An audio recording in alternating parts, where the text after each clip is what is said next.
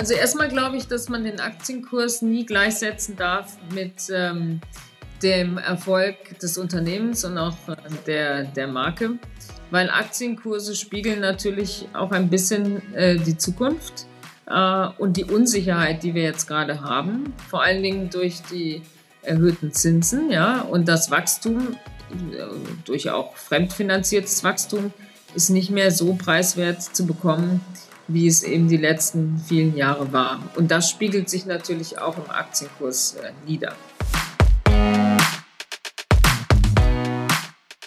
Hallo und herzlich willkommen zu einer neuen Folge Strive Up Your Life. Heute sprechen wir über eine Frage, die gerade vor allem Unternehmen umtreibt, die dennoch für uns alle relevant ist.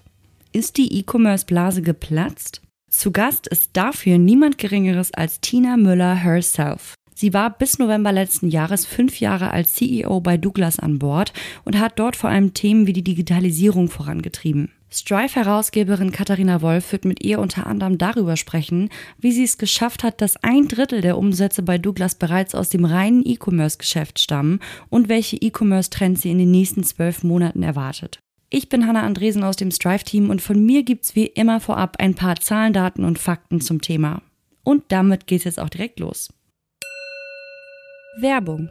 Unser heutiger Partner möchte vor allem eins. Unterschiedlichste Menschen zusammenbringen und Denkanstöße geben. Die Rede ist vom Business-Netzwerk LeaderIn, das sich an VordenkerInnen richtet und an alle, die Lust auf Diversity, New Leadership und Change haben. In der LeaderIn LinkedIn-Gruppe werdet ihr mit inspirierenden Stories und Impulsen rund um diese Themen versorgt. LeaderIn lädt außerdem mehrmals im Jahr zu Events ein, um mit ihrer Community über die Fragen unserer Zeit zu diskutieren und sich auszutauschen. Schaut gerne in der LinkedIn-Gruppe vorbei, um über zukünftige Events auf dem Laufenden zu bleiben. Den Link zur Gruppe findet ihr in unseren Show Notes. Gemeinsame Initiatoren der Initiative sind Deloitte und der Bundesverband der deutschen Industrie.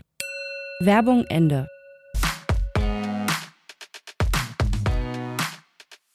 Wann hast du das letzte Mal online etwas bestellt?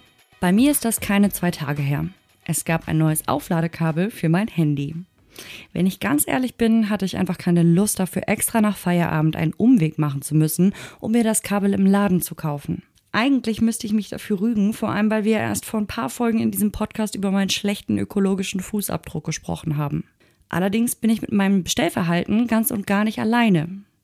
80 Prozent der 16- bis 74-Jährigen in Deutschland haben in ihrem Leben schon einmal Waren und Dienstleistungen über das Internet bestellt. Und wie ihr euch vorstellen könnt, hat Online-Shopping spätestens durch die Corona-Pandemie einen absoluten Boom erlebt. Das Institut der deutschen Wirtschaft nennt das den Corona-Effekt. Die Pandemie hat dafür gesorgt, dass allein in Deutschland im Versand- und Internethandel 2020 rund 12,7 Milliarden Euro und in 2021 gleich 23,6 Milliarden Euro mehr umgesetzt wurden, als wenn die Wachstumsrate aus 2015 bis 2019 konstant geblieben wäre. Inzwischen ist klar, dass das Niveau nicht mehr gehalten werden kann. Immer mehr Händler haben die Branche durchflutet. Die Leute sitzen heute außerdem nicht mehr im Lockdown und können in wieder geöffneten Geschäften einkaufen gehen. Der Ukraine-Krieg sorgt außerdem für steigende Kosten, viel Unsicherheit und dafür, dass VerbraucherInnen sparen wollen und oder müssen. Ein weiterer Punkt ist die Inflation. Diese wirkt sich einerseits auf das Kaufverhalten aus, auf der anderen Seite steigen die Zinsen, was das Wirtschaftswachstum bremst und sich negativ auf börsennotierte Unternehmen auswirkt. Konkrete Folgen all dieser Faktoren bemerken wir gerade in fast allen Branchen. Seit Oktober letzten Jahres erleben wir zum Beispiel bei Big Playern aus den USA wie Meta, Amazon, Microsoft große Entlassungswellen. Tausende mussten bereits ihren Schreibtisch räumen. Auch in Deutschland macht sich die Krise bemerkbar. Laut einer Umfrage der Stiftung Familienunternehmen erwägt fast jedes vierte Unternehmen in Deutschland einen Stellenabbau.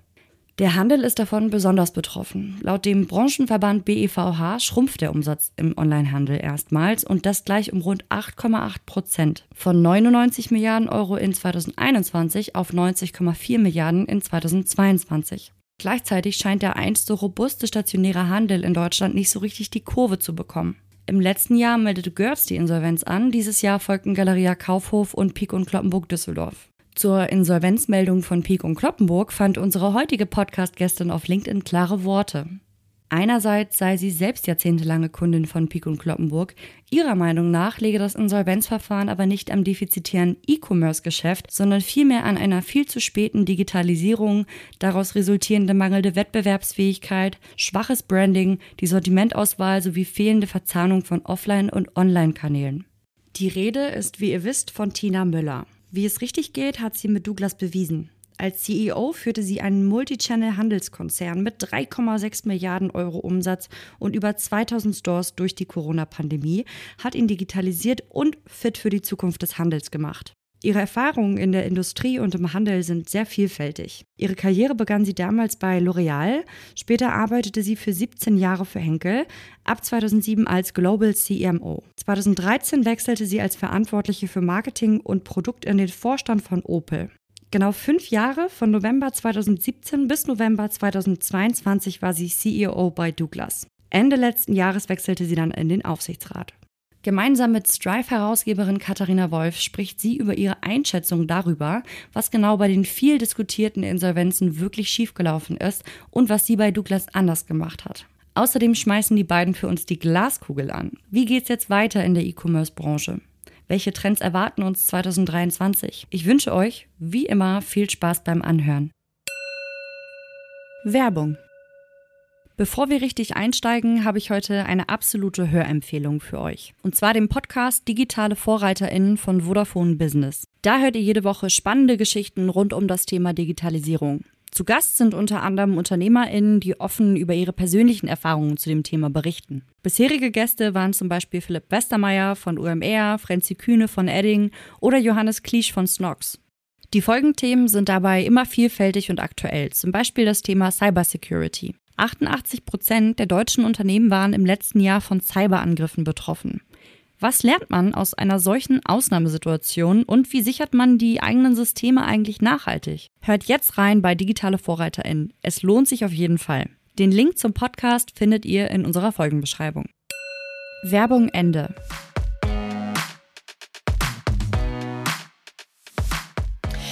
Liebe Tina, ganz herzlich willkommen bei Strive Up Your Life. Ich freue mich riesig, dass du da bist bei uns und mit uns heute darüber sprichst oder mit mir darüber sprichst, ähm, was denn mit diesem E-Commerce-Markt äh, durch ist. Herzlich willkommen. Ja, danke, liebe Katharina, und äh, danke für die Einladung. Und ja, was ist los im E-Commerce? Ja, genau. Wir starten mal durch. Ich habe tatsächlich, diese Folge ist inspiriert durch einen LinkedIn-Post von dir, denn du hast als ähm, P&C, also äh, Pick und Kloppenburg, ähm, Insolvenz angemeldet hat vor einigen Monaten, ähm, einen ganz sehr guten Post, finde ich, abgesetzt, nämlich der so ein bisschen erklärt, was eine der, einer der Gründe dafür sein könnte, dass so tolle Marken wie ein Vegans vor vielen Jahren schon, aber auch ein Görz jetzt in letzter Zeit pleite gegangen ist. Also ganz viele große Händler, ähm, Retailer, FMCGler, die in letzter Zeit pleite pleite gegangen sind. Und du hast ein bisschen äh, gesprochen darüber oder gepostet, ähm, warum das aus deiner Meinung passiert ist. Erzähl mal ganz kurz, was, wenn wir jetzt uns so die Insolvenzen angucken, was ist da aus deiner Sicht schiefgelaufen? Ich denke, wenn man sich diese Insolvenzen anschaut, das sind alles Insolvenzen von Multichannel-Retailern. Und das sind Retailer, die ursprünglich aus dem stationären Geschäft kommen. Also das E-Commerce-Geschäft erst später aufgenommen haben und bei einigen dieser Händler ist die Digitalisierung einfach zu spät erfolgt. Und man muss sich das so ein bisschen vorstellen, der Trend von offline in online äh, zu gehen, also online zu shoppen statt stationär zu shoppen, das ist kein neuer Trend. Den gibt es ja schon jetzt eigentlich äh, 20 Jahre lang. Aber der hat sich natürlich forciert und auch mit der forcierten Digitalisierung und den immer jüngeren Käufergruppen. So, und als traditioneller stationärer Händler muss ich irgendwann diesen Käuferwandel natürlich registriert haben. Und gleichzeitig sind die ganzen Pure Player in den Markt gegangen, die sich einzig und allein auf das E-Commerce-Geschäft konzentriert haben. Und häufig ist es ja dann so passiert, dass die rechts überholt haben oder links überholt haben, weil sie dieses E-Commerce-Thema als alleinigen Fokus hatten und da auch dann die Spielregeln gesetzt haben. Und wenn dann die traditionellen stationären Händler zu spät digitalisiert haben, dann war hier und da der Trend schon so abgefahren und schon so im Markt, äh, dass sie da nicht mehr gegen ankamen. Und das ist eine Begründung, warum mancher Multi-Channel-Händler im E-Commerce nie so richtig die Füße auf den Boden bekommen hat. Das zweite Thema ist der Einfluss von Corona, der sehr, sehr deutlich war. Weil gerade in Deutschland waren über sechs Monate im Non-Food-Bereich die Geschäfte geschlossen. Und die ganze Nachfrage oder überwiegende Teile der Nachfrage sind in den E-Commerce-Bereich gegangen, weil wir natürlich alle gar nicht mehr einkaufen konnten.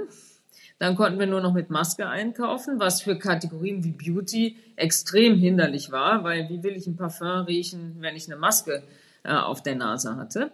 Aber das hat natürlich dazu geführt, dass ganz, ganz viele Zielgruppen in den Online-Kanal gewandert sind, die vorher vielleicht nur stationär gekauft haben.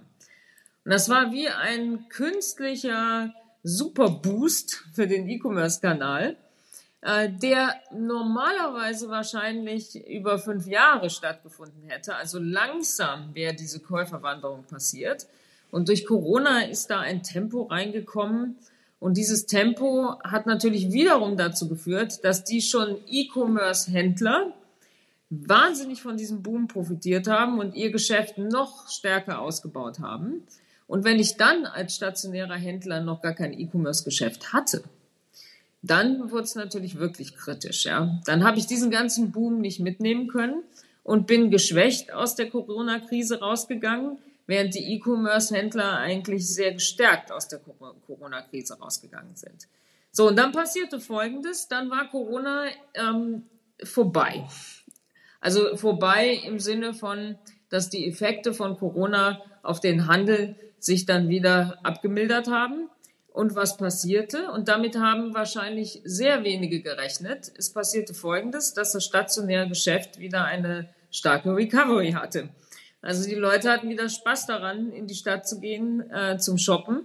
Äh, und Shoppen bedeutet ja nicht nur in Geschäfte rennen und einzukaufen, sondern Shoppen bedeutet ja auch generell in der Innenstadt unterwegs zu sein mit vielen anderen Angeboten, außer nur äh, den Handelsangeboten.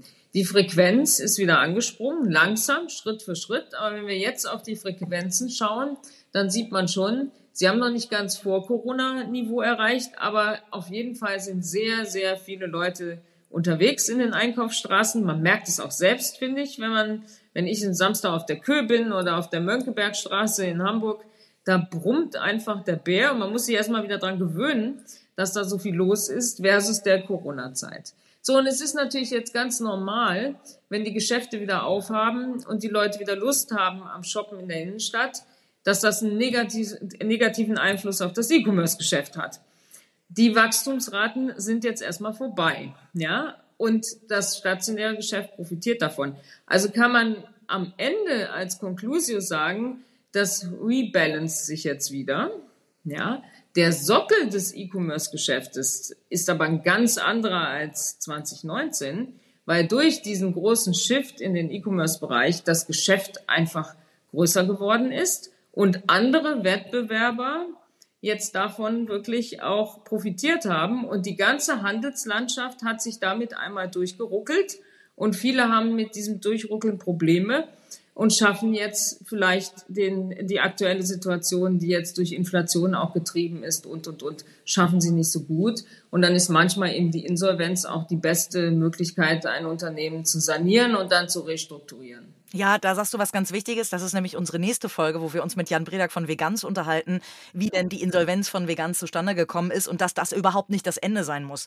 Trotzdem, also Veganz wird uns nächstes Mal auch erzählen, ähm, dass die sich dann vom Filialgeschäft getrennt haben. Ähm, nun hast du gerade gesagt, der Bounceback äh, des, Filialgeschäfts, des Retailgeschäftes, des Offline-Geschäftes ist nach Corona wieder gekommen. Das erleben wir alle in der Tat. Glaubst du, dass dieser Bounceback reicht? Also auch das sagtest du ja, der E-Commerce-Sockel ist ein anderer, dass solche Firmen wie P&C, Görz und so, die durch, durch eine Insolvenz sich jetzt sanieren, irgendwann wieder Fuß fassen können? Oder sind die so abgeschlagen im E-Commerce, dass die Omnichannel insgesamt nicht mehr hinkriegen werden? Also ich muss auch mein stationäres Geschäft ähm, restrukturieren und hätte es eigentlich während Corona restrukturieren müssen. Also wenn ich den Trend früh genug gesehen hätte der Digitalisierung, dann hätte ich zwei Dinge tun müssen. Zum einen mein stationäres Geschäft anpassen nicht jede Filiale hat eine Zukunft, wenn viel von der Nachfrage in den Online-Kanal wandert. Wir haben zum Beispiel bei Douglas äh, während Corona in den Jahren 500 Geschäfte äh, europaweit rausgenommen, weil man diesem Shift einfach Rechnung tragen muss und klar konstatieren muss, dass nicht jede Filiale überleben kann. Ähm, und zum Zweiten muss ich früh genug das E-Commerce-Geschäft aufbauen. So, und wenn ich jetzt weder noch gemacht habe, ich habe mein Filialnetz nicht in Ordnung gebracht und habe Filialen reduziert, wo eben nicht mehr genug Nachfrage war an den Standorten. Und wenn ich nicht früh genug digitalisiert habe, dann habe ich ein doppeltes Problem. Und dann wird es natürlich mitunter sehr eng. So, und jetzt kann ich natürlich in einer Insolvenzphase die Hausaufgaben machen. Ich kann zum einen das stationäre Geschäft äh, restrukturieren und Filialen rausnehmen, die für die Zukunft nicht mehr tragbar sind. Das macht jetzt zum zweiten Mal zum Beispiel Galeria, also Kaufhof in Karstadt. Äh, das macht jetzt auch Gary Weber in Deutschland, äh, wo sie sagen, hey, ähm, auch jetzt nach Corona, wie äh, äußert sich jetzt die Nachfrage? Da kann auch nicht jedes Geschäft überleben. Ja, und dann ist natürlich der Trick, mit welcher Methode gehe ich daran und mit welchen KPIs entscheide ich eigentlich, welches Geschäft Zukunft hat und nicht. Und das hat sehr was mit Net Netzwerkplanung zu tun. Ich darf nämlich nicht nur die einzelne Filiale betrachten, sondern ich muss die nächstgelegenen Filialen betrachten.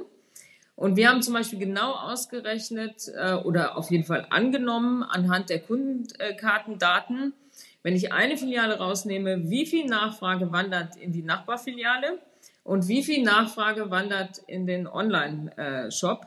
Weil wir natürlich auch in Vergangenheit, in der Vergangenheit Filialen rausgenommen haben. Und anhand all dieser Fallzahlen konnten wir sehr stark und gut analysieren, äh, was wird eigentlich passieren. Und ähm, wenn, und das hat sich auch bei uns bei Douglas gezeigt, wenn ein großer Teil der Nachfrage bleibt dann bei Douglas, und zwar in der Nachbarfiliale, die nicht zu weit entfernt sein darf. Wenn sie zu weit ist, findet es nicht statt oder gering. Äh, oder es wandert in den Douglas Online Store dann kann ich am Ende damit ein deutlich profitableres Netz, ähm, stationäres Netz bauen. Und das hilft mir wiederum, Geld zu haben, um es auch in den E-Commerce-Kanal zu investieren. Weil letztendlich der Aufbau eines E-Commerce-Geschäftes, das ist teuer. Und dafür brauche ich zwei Dinge. Also im E-Commerce zählen zwei Dinge. Es ist nicht so das Personal und die Miete wie im stationären, sondern es ist das Performance-Marketing gefunden zu werden, ja, Google Advertising etc., äh, ähm, äh, Social Media Advertising und es sind die Logistikkosten. Also das sind die beiden Kostenblöcke im E-Commerce, während in der Filiale sind es die Personalkosten und die Mietkosten. Und das sind eigentlich zwei sehr unterschiedliche Geschäfte, die man sehr unterschiedlich managen muss. Und dann werden sie verbunden durch diesen Omnichannel-Gedanken vom Kunden gesehen, das heißt, wenn ich als Kundin heute Nacht einkaufen möchte, gehe ich online.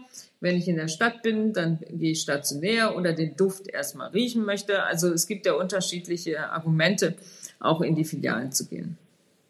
Wie ist denn das? Jetzt hast du äh, einen ganz wichtigen Punkt, finde ich, gesagt, der, glaube ich, total wichtig ist für beides, sowohl für das stationäre als auch für das E-Commerce-Geschäft, nämlich die Datenbasis. Ne? Du hast dir angeguckt, wie liegen, wie, wie sind die Umsätze in den umliegenden Filialen. Du schaust dir E-Commerce-seitig an, eben, äh, was sind äh, da die CPCs und so weiter, ne? Also die äh, Cost per Click, äh, äh, sagt man so schön. Ähm, diese Datenbasis könnte ich mir vorstellen, dass viele der eher oldschooligen ähm, äh, Unternehmen, äh, Retailer das nicht haben. Beschreib uns mal ein bisschen vielleicht, also wir gucken ja jetzt noch nicht bei P&C gerade rein, aber beschreib uns mal, wie war denn zum Beispiel die Datenlage, als du bei Douglas angefangen hast? Vielleicht kannst du da ja mal ein bisschen beschreiben und wie hast du das geshaped, weil davon basierend geht ja dann aus, kannst du erfolgreich sein im E-Commerce oder nicht? Mhm. Douglas hatte glücklicherweise schon sehr früh das CRM-Programm entwickelt und hat sich auch sehr viel Mühe gegeben, viele, viele Beauty Cards, also das sind die Loyalitätsprogrammskarten, äh, auszugeben an Kunden. Und früher, ich erinnere mich noch vor 20 oder 25 Jahren, als ich die erste Douglas Beauty Card ähm, bekam im, in der Douglas Filiale, da war das wie so eine Scheckkarte, ja, und die habe ich dann, wenn ich was gekauft habe, habe ich die auf, den, auf, die, auf die Kasse, auf, den Theke, auf die Theke gelegt äh, und damit, dann wurden die eingescannt und damit wurden meine Daten erfasst. Das kann man natürlich heute digital viel einfacher machen. Alles, was ich online kaufe, ist sowieso direkt äh, registriert, die Daten. Und offline geht es eben auch entweder dann über die App oder es geht nach wie vor auch über die Karte. Ja. So, erstmal äh, das Datensammeln ist das Wichtigste, um eine Basis zu haben, um erstmal zu analysieren, äh, wann kauft jemand, wo kauft jemand, in welchem Kanal kauft jemand, was kauft jemand, ja, um dann da, äh, dahinter einen Algorithmus zu legen, um zu schauen, was kann ich auch jemandem empfehlen aus all den Käufen, äh, die sie oder er getätigt hat, ähm, damit die Conversion einfach auch steigt, ja. Also Daten, dass Daten Gold sind, das ist absolut richtig, ja. Und äh, hier ist natürlich bei einem Omnichannel-Händler die Herausforderung, dass ich eben auch die Daten stationär bekomme. Weil das ist ja nicht äh, gegeben wie im E-Commerce. Also ich hinterlasse ja stationär nicht unbedingt meine Daten. Ich kann da ja reinlaufen, kaufen und keiner weiß, wer ich bin. Ja, also das ist ja nun auch äh, geschützt. Und durch die Karte, durch die Loyalitätskarte, kann man diese Daten eben auch erfassen. Und dann weiß ich eben auch, wer kauft stationär ein und wer kauft online ein und wer kauft in beiden Kanälen und wann und wie und was. Und das ist dann die Basis, um all diese Analysen dann auch zu tätigen. Und insofern, auch wenn ein Händler noch gar kein Loyalitätsprogramm hat, dann kann man zwei Dinge machen. Entweder wirklich anfangen und es ist nie zu spät. Man sollte sofort starten. Äh, und es muss auch nicht besonders kompliziert sein, das äh, Loyalty-Programm. Man kann dann später anfangen, das zu differenzieren. Äh, oder ich klinge mich in ein existierendes Loyalitätsprogramm rein und bekomme darüber auch Daten, wie zum Beispiel Payback, ja, die ja ganz viele Händler auch und viele Marken im Programm haben. Nun hast du gerade beschrieben, äh, all die Dinge, die während Corona und äh, jetzt während des Krieges passiert sind, nämlich ähm, viele E-Commerce-Player haben sich äh, positioniert, die pure on, äh, online sind, also die nur über, über online verkaufen. Dadurch ist der Omnichannel gesch ähm, äh, geschwächt worden. All diese Dinge hast du ja auch vorgefunden. Ein Flaconi beispielsweise war ja auch ein reiner E-Commerce ähm, äh, als Konkurrent bei, bei Douglas. Und trotzdem hast du es geschafft, dass ein Drittel ähm, des Gesamtumsatzes von Douglas, also wenn meine Recherche stimmt, müssten das 1,4 Milliarden insgesamt an Umsatz sein, davon ein Drittel, hast du komplett über E-Commerce gemacht. Und zwar ist das doppelt so viel wie vor Corona. Also du hast diesen Burst total mitgenommen. Gleichzeitig haben wir alle gelesen, hast du auch Filialen abgebaut. Wie hast du das geschafft? Weil all die Dinge, die äh, ein P&C, ein Vegans, ein Girls auch als äh, Ausschlu äh, oder als, als Bedingung hatte, die den Markt erschwert haben, hattest du auch alle. Warum hast du das mit Douglas geschafft oder warum hat Douglas das auch in den letzten Jahren geschafft? Bestimmt nicht nur aufgrund dessen, dass es eine Loyalty Card wahrscheinlich gab, aber es war wahrscheinlich ein guter äh, Grundstein. Ja, das war auf jeden Fall ein Pfeiler, die Conversion zu erhöhen. Äh, ein ganz großer anderer Leverage war das Sortiment. Also als ich gestartet bin bei Douglas, äh, gab es 20.000, 25.000 äh, Produkte im Sortiment. Jetzt sind es 300.000. So, und wenn ich natürlich eine deutlich größere Auswahl habe, dann kaufen die Leute auch deutlich mehr, weil sie einfach mehr finden, ja. Äh, Sortiment ist sowieso das A und O eines Händlers. Und dann außerhalb jetzt der, der Tiefe des, und der Breite des Sortiments geht es natürlich um die Qualität des Sortiments. Ich brauche die richtigen Marken. Und die richtigen Marken heißt im Kosmetikbereich auch die richtigen Trendmarken. Die, die in den USA jetzt Erfolg haben, die sogenannten Independent Brands, äh, die ganzen Celebrity Brands, die Doctor Brands. Und da muss ich mich natürlich bemühen, die möglichst früh äh, ins Sortiment zu bekommen und damit generiere ich natürlich Pull. Das heißt, äh, wenn die Leute lesen oder erfahren oder über Social Media erfahren, dass wir diese Marke im Sortiment haben, dann kommen sie ja, ähm, um diese Marke zu suchen. Und wenn sie schon mal da sind, dann kaufen sie natürlich auch andere Beauty-Produkte, äh, die sie sowieso kaufen. Ja, deswegen ist ganz das Sortiment ist elementar wichtig für einen E-Commerce-Händler. So, und dann haben wir den nächsten Schritt noch gemacht, das Ganze zur Plattform auszubauen, dass wir gar nicht alles selber im Lager haben und selber versenden, sondern dass wir hingehen, ähm, wie andere Plattformen auch, dass ich als Marke oder als Händler mich auf die Douglas-Plattform setzen kann und über die Douglas-Plattform äh, Geschäft betreibe und bei Douglas bleibt die Provision. Und damit habe ich das Sortiment nochmal vergrößert. Dann im letzten Schritt auch noch die Online-Apotheke gekauft, nämlich Schönheit und Douglas, und äh, Douglas auch, aber Schönheit und Gesundheit wachsen immer stärker zusammen. Und One-Stop-Shopping, das ist ja das Geheimnis gewesen von Amazon, dass ich da alles bekomme. Ich brauche nicht immer hier und da und dort noch unterwegs zu sein.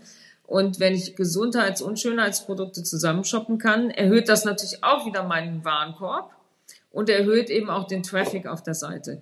Und Traffic ist ganz, ganz wichtig, um zu wachsen Ja, geboostet durch Sortiment, aber auch natürlich geboostet durch Inhalte.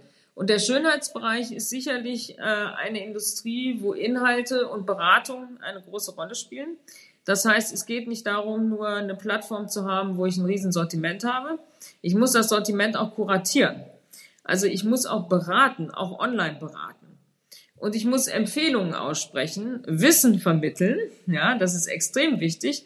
Und deswegen ist der Online-Shop bei Douglas auch so designt, dass er das abbildet und Beratung abbildet, bis hin auch während Corona fast drei, fünfmal täglich Live-Shopping, wo wir wirklich, wo man sich reinschalten kann und dann bekommt man das auch erklärt von Spezialisten oder auch von Markenbotschaftern, äh, um es besser zu verstehen weil die Leute haben ein Wahnsinnsinteresse daran, was ist eigentlich in dem Produkt enthalten, wo kommen die Inhaltsstoffe her, wie wendet man das an. Und wenn ich diese Qualität der Beratung biete, dann kreiere ich damit loyale Kunden und Kundinnen, ja. Und die kommen dann irgendwann wieder und durch die Kundenkarte bekommen sie ja auch immer wieder einen Vorteil, ein Goodie und so macht man sie eben noch loyaler. Da hast du ja ganz viel auf Trends geguckt. Ne? Du hast gerade schon gesagt, ihr habt angefangen mit Influencern äh, zu arbeiten. Ihr habt angefangen mit ähm, verschiedenen Doktorinnen, die ihre Marken äh, äh, kreiert haben, äh, zu arbeiten. Ähm, wenn ich mir so angucke mittlerweile, also das ganze Thema D2C-Brand oder gerade Love-Brands zu schaffen, das wird nicht leichter. Die Reichweiten auf Instagram und Co. zu kreieren, wird nicht leichter. Wir haben wahrscheinlich jetzt eine der letzten Marken noch so richtig LinkedIn für uns ähm, entdecken können, ähm, äh, um damit auch wirklich äh, über LinkedIn, übers Content-Marketing zu verkaufen. Was siehst du denn für Trends in den nächsten Jahren, äh, vielleicht auch aus dem, äh, aus dem Ausland ähm, nach Deutschland rüberschwappen, aber für E-Commerce-Trends, für, für D2C, für Branding-Trends, die in den nächsten 12 bis 18 Monaten wichtig werden? Du hast es genau angesprochen.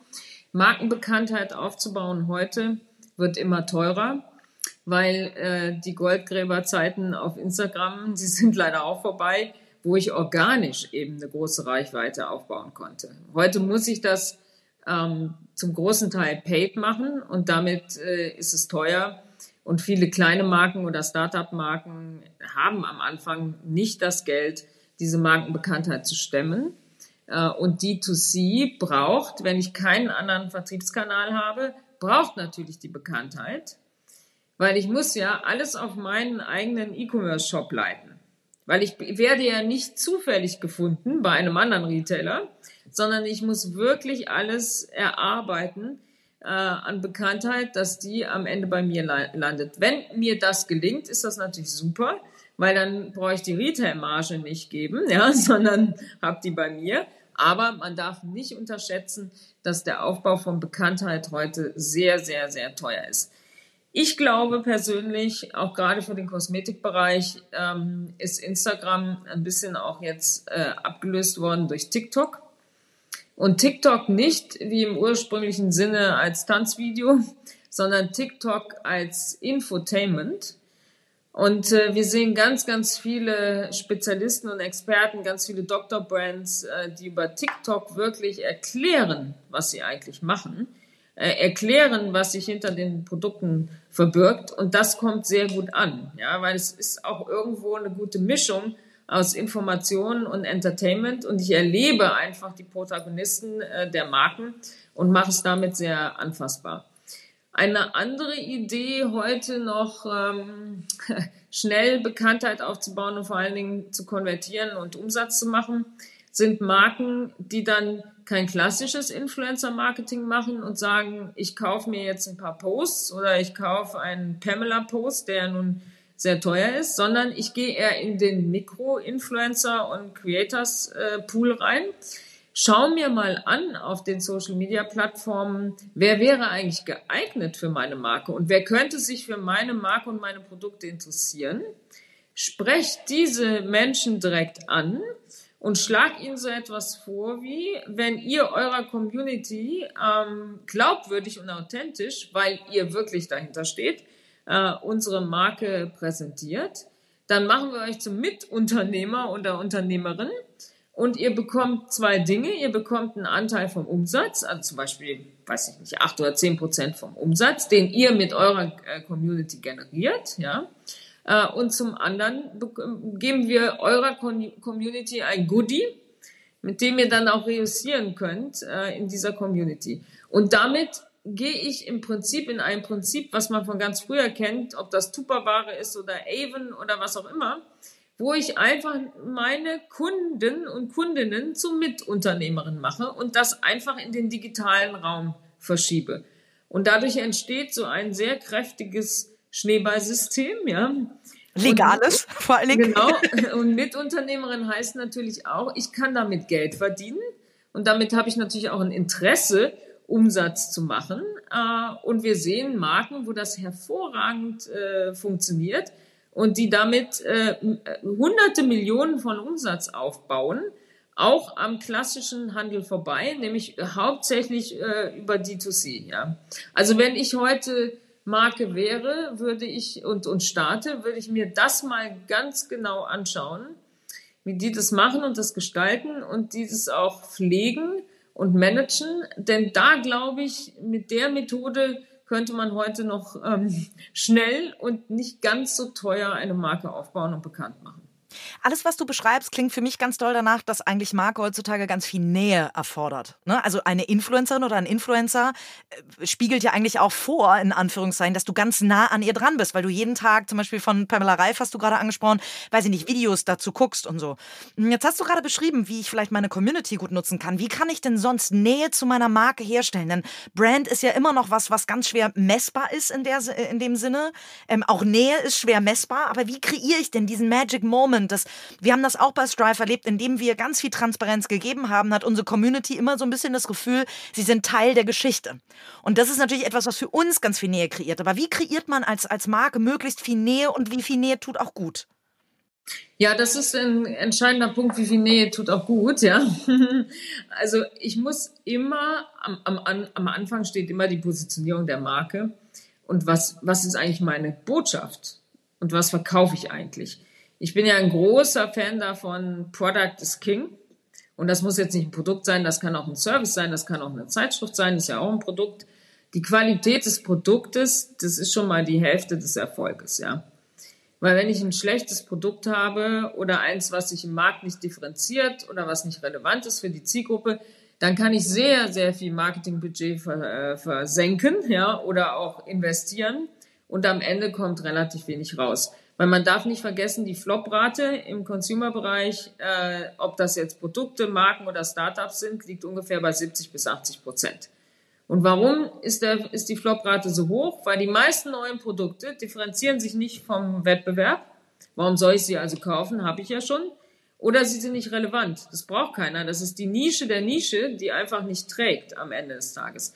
Die Krönungsklasse ist ja, ich habe beides. Ich differenziere mich und bin relevant. Und dann wird es meistens auch ein Erfolg und dann brauche ich meistens auch nicht ganz so viel pushen, weil dann habe ich sehr schnell Loyalität und dann Maus-to-Maus-Propaganda äh, und dann hören die Leute davon und dann schauen sie mal nach und dann ist es etwas preiswerter. Ja, die Nähe der Marke. Wir leben in einem Zeitalter, äh, wo Nähe, Glaubwürdigkeit, authentisches Sprechen und Kommunizieren einer Marke und auch ähm, die Tür aufzumachen.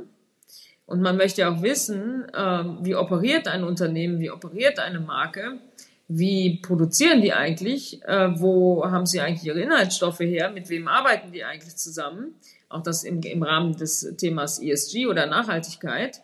Das ist so relevant für die Konsumenten, äh, dass man es einfach heute liefern muss. Ansonsten ist man nicht mehr im Relevant Set, ja. Das ist einfach das Bedürfnis, mehr zu erfahren, weil Menschen, also Konsumenten, ähm, sprechen auch eher zu Menschen als zu Marken. Das heißt, wie gehe ich jetzt hin und vermenschliche meine Marke, dass sie eigentlich zur Persönlichkeit wird und sich so auch verhält wie eine Persönlichkeit und mit der Zielgruppe auch so kommunizieren kann.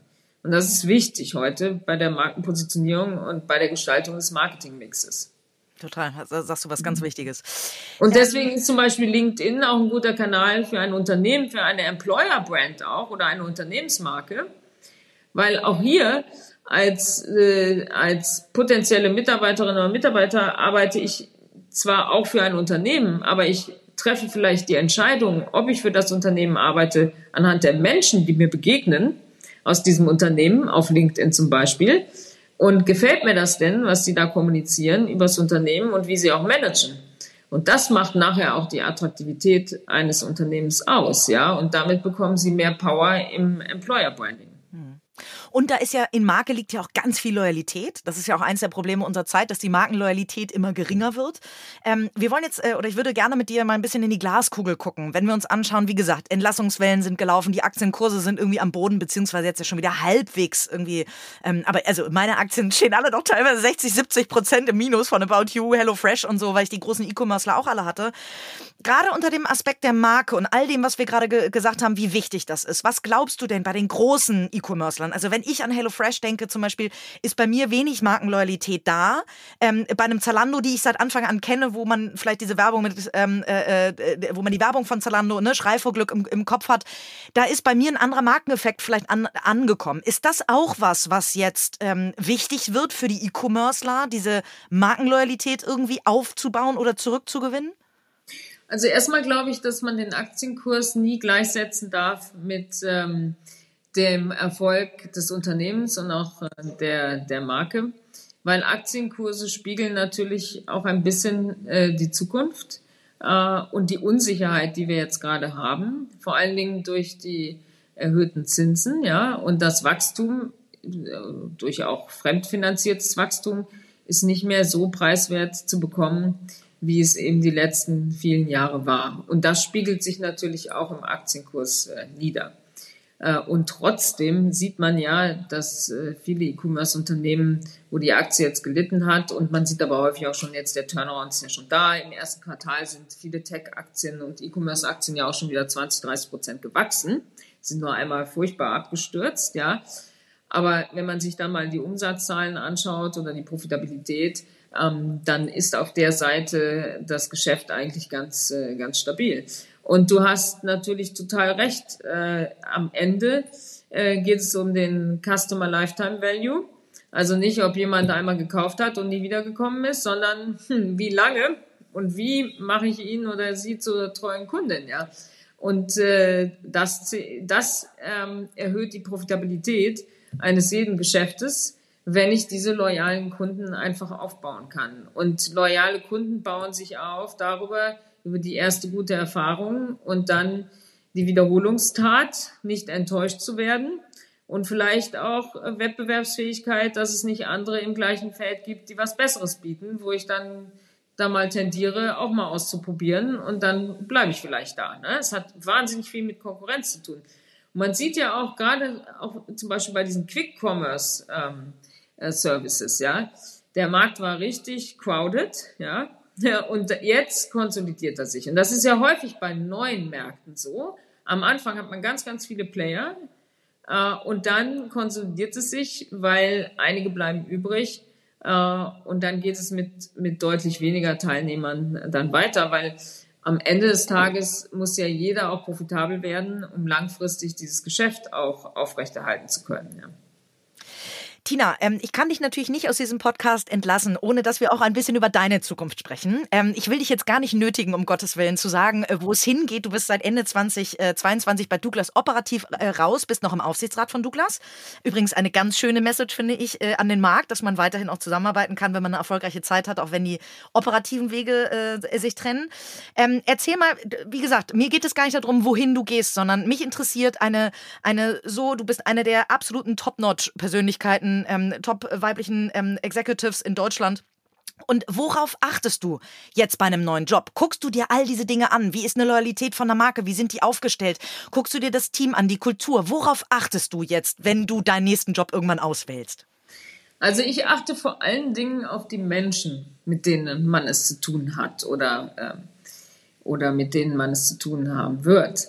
Denn letztendlich auf der Ebene, wo ich operiere, geht es immer um eine gute Zusammenarbeit und immer darüber auch, dass man ein gemein, eine gemeinsame Vorstellung davon hat, wo dieses Unternehmen, äh, die Marke hingehen soll. Also man braucht ein strategisches Grundverständnis miteinander ähm, und das sollte man tunlichst vorher auch abklären, um einfach die Erwartungshaltung auch zu kennen. Ja, und, und da muss man wirklich prüfen, ist das ein Match? Und ähm, funktioniert das auch in der Zusammenarbeit mit diesen Menschen, mit denen es, äh, man es nachher auch gemeinsam stemmen muss? Und da sprechen natürlich hauptsächlich dann auch über Inhaber oder Aufsichtsräte, äh, die ja auch in diese Strategie äh, reinkaufen müssen. Also dieses ähm, Vertrauensthema auch, hat man das Gefühl, äh, man kann das vertrauensvoll auch tun. Ähm, ist man wirklich ähm, überzeugt davon, auch dass man das zusammen macht? Und ist man überzeugt davon, dass das der richtige Weg ist jetzt in die Zukunft? Das war auch bei Douglas so, dass ich das am Anfang äh, ausreichend diskutiert habe, äh, ob das überhaupt möglich ist, dass meine Vorstellungen, die ich hatte, äh, dort umgesetzt äh, werden können. Ja. So, und das, das andere, was sicherlich wichtig ist, in welcher Situation befindet sich das Unternehmen? Was sind die Herausforderungen? Was sind auch die Möglichkeiten, ähm, das Unternehmen aufs nächste Level zu bringen und zu reüssieren natürlich auch. Ja, ich finde, man sollte nichts anfangen, wo man von vornherein schon weiß, das wird nicht funktionieren aus äh, verschiedenen Gründen. Ja, das ist wichtig. So, und das dritte Thema ist, und da, ähm, das ist sicherlich heute anders als noch vor fünf oder vor zehn Jahren, ähm, jetzt habe ich den Luxus, mich für etwas zu entscheiden, wo ich wirklich Lust drauf habe und wo ich wirklich ähm, aus vielerlei Hinsicht dann Lust drauf habe, äh, wo ich, wo Größe auch keine Rolle mehr spielt. Äh, ich finde, äh, Umsatz ist keine relevante Größe, um zu entscheiden, was einem wichtig ist und was einem Spaß machen würde und auch nicht die Anzahl der Mitarbeiter. Also äh, das, das kann, ich meine, dann gäbe es ja auch. Ja, Größe hast du jetzt schon bewiesen, ne? Ich verstehe ja, total, dass du da, also du hast bewiesen, du kannst CEO, du hast bewiesen, du kannst, genau. ne? Also du, also du hast äh, alle, alle, alle Checkboxen hast du im Zweifelsfalle schon mal abgehakt. Deswegen interessiert es mich so doll, worauf du jetzt achtest. Ja, und äh, Größe ist es äh, definitiv nicht, sondern äh, ich möchte, wenn möchte ich was bewegen können und das aufs Next Level auch wieder heben äh, in einem Umfeld, äh, was mir Freude macht und äh, wo ich ahne, dass ich Spaß dran habe. Das sind die Kriterien, ja. So, und dann werden wir mal sehen, zu gegebenen Zeitpunkt, was es ist, ja. Genau, eine letzte Frage noch, weil das finde ich wichtig. Ähm, genauso schwer wie man Marke messen kann, kann man ja Vertrauen messen. Du, äh, du gehst ja mit einem Vertrauensvorschuss im Zweifelsfalle rein und äh, dein Partner, deine Partnerin auf der Gegenseite ja auch, also dein, dein, dein Arbeitgeber, deine Arbeitgeberin. Ähm, wie, misst, wie, wie bemisst du das für dich? Wie bewertest du das einfach? Ist das ein Bauchgefühl oder ähm, wie, wie sagst du, oder wann, wann ist der Punkt gekommen, dass du sagst, okay, darauf vertraue ich jetzt? Ja, es kommt aus dem Gesprächsprozess. Wie hat man die Gesprächspartner erlebt, die verschiedenen? Wie haben die sich verhalten auch äh, während dieses Prozesses? Das ist ganz wichtig. Und der Rest ist ein Stück weit Bauchgefühl, weil du kannst niemandem hinter den Kopf gucken. Und äh, dann ist Vertrauen auch wichtig. Und da musst du auch ein bisschen auf deine Erfahrung gepaart mit Intuition musst du einfach ein bisschen hören, ja. Und es gibt keine Erfolgsgarantie. Es kann auch schief gehen, ja. Also ich habe in meiner Karriere, jeder Wechsel war bisher erfolgreich. Das heißt aber nicht, dass in Zukunft jeder nächste Wechsel erfolgreich äh, sein wird. Und auch das finde ich nicht schlimm. Wenn es mal schief gehen sollte und man ist, äh, weiß ich nicht, nach sechs Monaten wieder draußen und entscheidet, nee, das war es jetzt dann doch nicht, dann sind wir ja in Deutschland immer gleich so, oh, scheitern und so weiter, ja. Und das ist ja bei den Amerikanern völlig anders. Die sagen, naja, super, wenn man gescheitert ist und wieder aufgestanden ist oder sich neu orientiert hat, dann ist das noch viel besser. Ja, da sind wir in Deutschland noch nicht von der Kultur. Da können wir uns noch ein bisschen was abschneiden. Ja. Ja, aber ganz toller Satz, den du gerade gesagt hast, auch ne, im Prozess merkt man das dann auch irgendwann. Da kann ich nur, das, das habe ich von Lea Sophie Kramer gelernt, nochmal im Bewerbungsprozess siehst du auch immer, wie, mit, wie potenzielle Mitarbeitende sich verhalten würden. Sind die da schon unzuverlässig?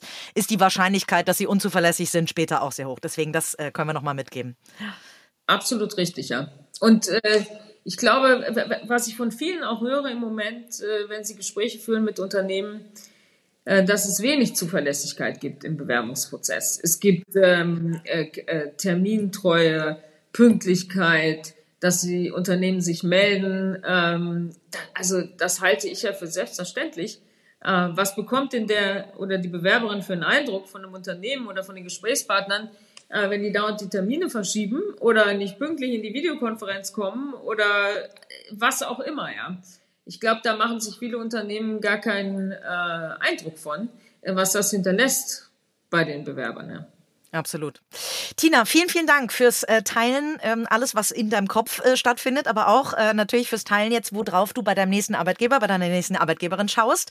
Wir sind sehr gespannt, wann es da losgeht. Ähm, äh, ich wünsche dir dafür alles Gute, danke dir für die Zeit und sage bis hoffentlich ganz bald, entweder bei Strive Up Alive oder mal wieder in der Strive oder bei einem unserer tollen Events. Du bist ja äh, netterweise ganz häufig mit dabei. Also vielen, vielen Dank auch für deinen ganzen Support ähm, für Strive auf dem Wege, den wir schon unterwegs sind.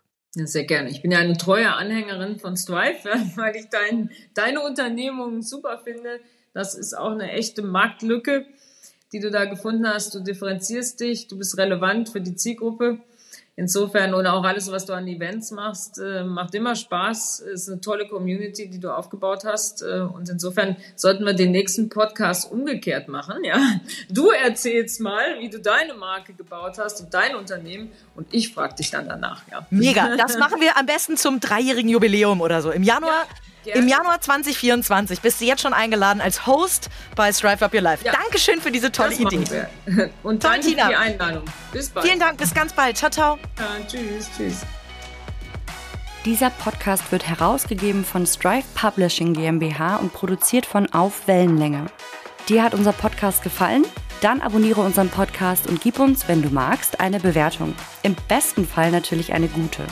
Wir freuen uns außerdem sehr, wenn ihr unseren Podcast auf Social Media teilt und die Kanäle des Drive Magazine verlinkt.